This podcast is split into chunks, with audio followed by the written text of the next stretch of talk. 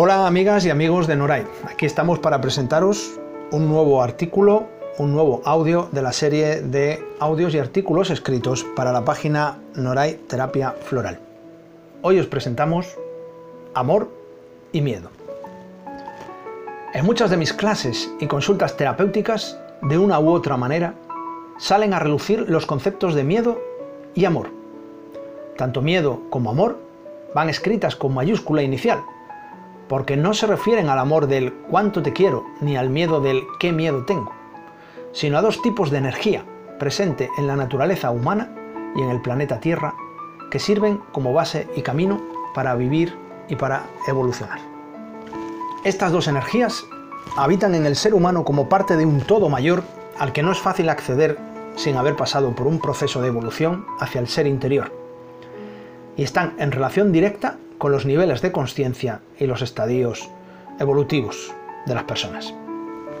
Cuanto más egoico sea el nivel de conciencia, más miedo hay en la persona, lo que no quiere decir necesariamente que sea miedosa, porque no es ese tipo de miedo.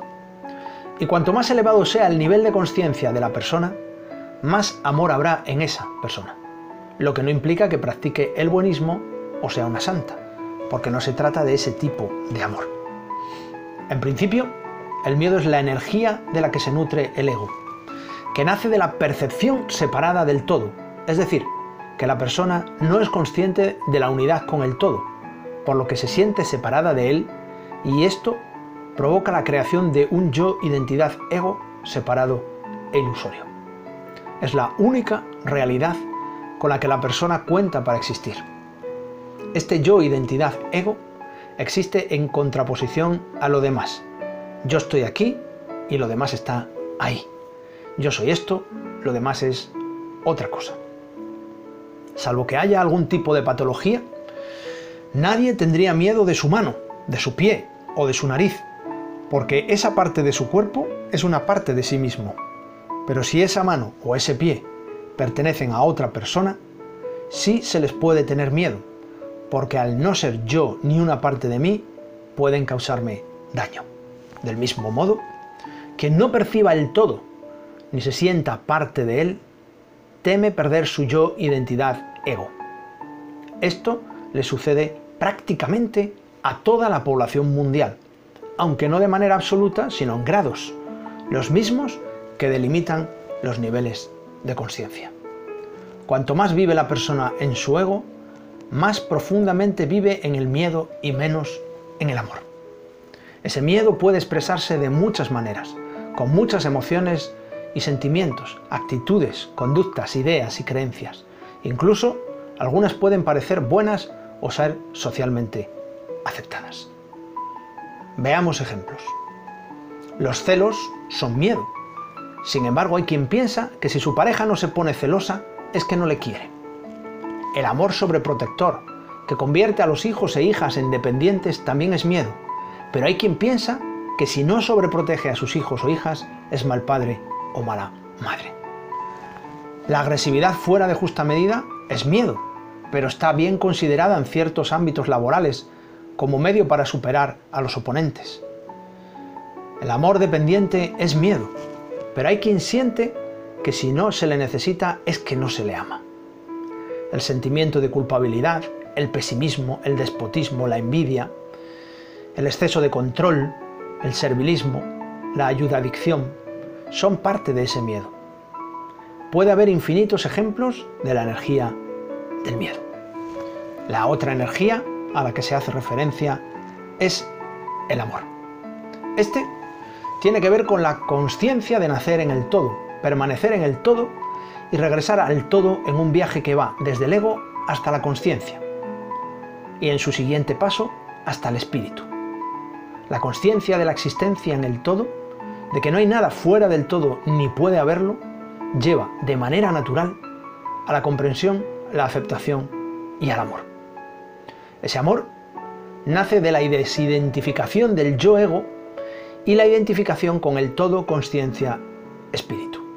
De nuevo, hay que señalar que no se trata solo de un estado, sino de un proceso en el que se van alcanzando diferentes niveles que, a su vez, determinan el grado de conciencia de la persona y cómo ésta se relaciona consigo misma, con los otros y con la realidad que vive.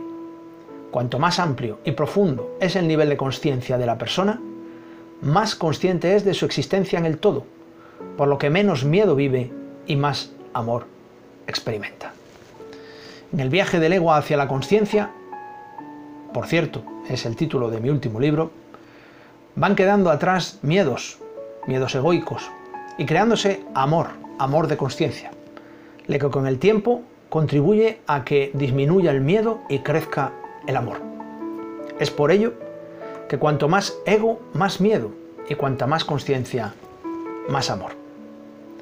Hay una pega en todo esto del amor y del miedo vinculados a la conciencia y el ego, y es que la sociedad occidental, tal y como está organizada, necesita que el máximo posible de población viva en el ego, porque así se vive en miedos y en el miedo.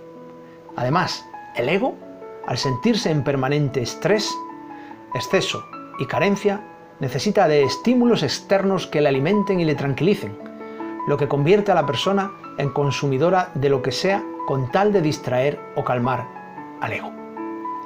En el lado opuesto, la conciencia orienta su atención hacia el interior y se alimenta de serenidad y justas medidas, lo que implica que no hay desazón ni intranquilidad que calmar y por ello no se necesita consumir tanto.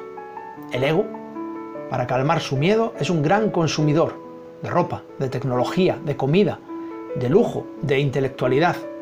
La conciencia no necesita de tanto, porque está serena en sí misma y lo que precisa para alimentarse es amor. Y este producto no se puede comprar ni vender, aunque haya quien crea que sí. El sistema económico como modelo organizativo establecido por entidades y personas que ejercen poder a gran escala, le interesa que las personas vivan en ego y en miedo, para que no haya cuestionamientos, para que nadie alce la voz y diga, no, esto no es aceptable. La conciencia es más atrevida, porque no vive en el miedo. Y esto no es rentable ni asumible para los sistemas que necesitan personas que produzcan y consuman sin levantar demasiado la mirada.